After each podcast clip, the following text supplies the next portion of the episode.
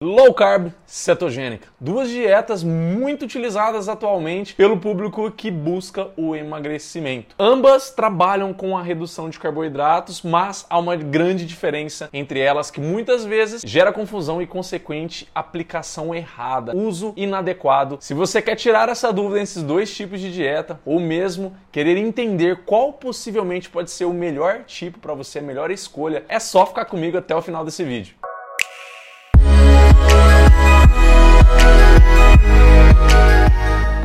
Você é novo aqui no canal, eu tenho um convite para você. Nós estamos chegando aos primeiros 500 inscritos, isso é demais, né? 500 pessoas aqui me acompanhando no canal, nos vídeos, semanalmente, aqui duas vezes por semana a gente faz, terça e quinta-feira. E o meu convite é o seguinte, inscreva-se, porque assim que a gente chegar na marca dos 500 inscritos, eu vou disponibilizar para vocês gratuitamente um e-book feito com o maior carinho para te ajudar com técnicas, né? Com sacadas para te ajudar no seu dia a dia com compulsão alimentar. Então é isso, não se esqueça, inscreve-se aqui abaixo abaixo tem um botãozinho vermelho, ao lado tem um sininho clica nele também e assim o YouTube ele vai sempre te notificar quando sair um vídeo novo para que você não perca nenhum. E retomando ao vídeo, o assunto desse vídeo, cetogênica ou low carb, isso gera bastante confusão. Para início de conversa, a gente precisa definir qual é a diferença entre elas. A cetogênica nada mais é que você trabalhar com ingestões muito pequenas de carboidratos. Ela não pode passar, segundo os estudos científicos, as pesquisas que se empenham a realmente entender esses tipos de dieta, não pode passar de 40 gramas de carboidrato carboidrato dia. Isso é um pouquinho mais que um filão, para vocês terem uma ideia, tá? O pãozinho francês nosso comumente consumido pelo brasileiro. Normalmente, esse tipo de dieta ela é utilizada em situações mais hospitalares, por pacientes principalmente que apresentam epilepsia, que normalmente tem bastante convulsões. Já na dieta low carb, as concentrações de carboidrato na ingesta né, por dia seria diferente. Ela iria então mais ou menos de 40 gramas até 120 gramas, tá bom? Isso em base aos estudos que se empenham realmente a investigar a low carb. E o uso preferencial hoje da dieta low carb ela é utilizada principalmente para o emagrecimento e para alguns outros tipos de pacientes, como o paciente diabético, tá bom? Então, por essa concentração dela mais baixa em carboidratos também, né, não tão baixa quanto a cetogênica, mas ela ajudaria, por exemplo, a modular a insulina, a controlar a curva glicêmica que a gente fala, que é a velocidade que o carboidrato ele é absorvido pelo seu corpo, e isso facilitaria o emagrecimento e também essa regularização da própria insulina. É claro que é muito importante que o tipo do carboidrato ele seja controlado também. Preferencialmente os carboidratos de baixo índice glicêmico, né? aqueles mais integrais que a gente conhece. No entanto, olha só, você precisa ficar consciente de um erro muito comum quando a pessoa ela busca começar uma dieta cetogênica, uma dieta low carb. Qual é?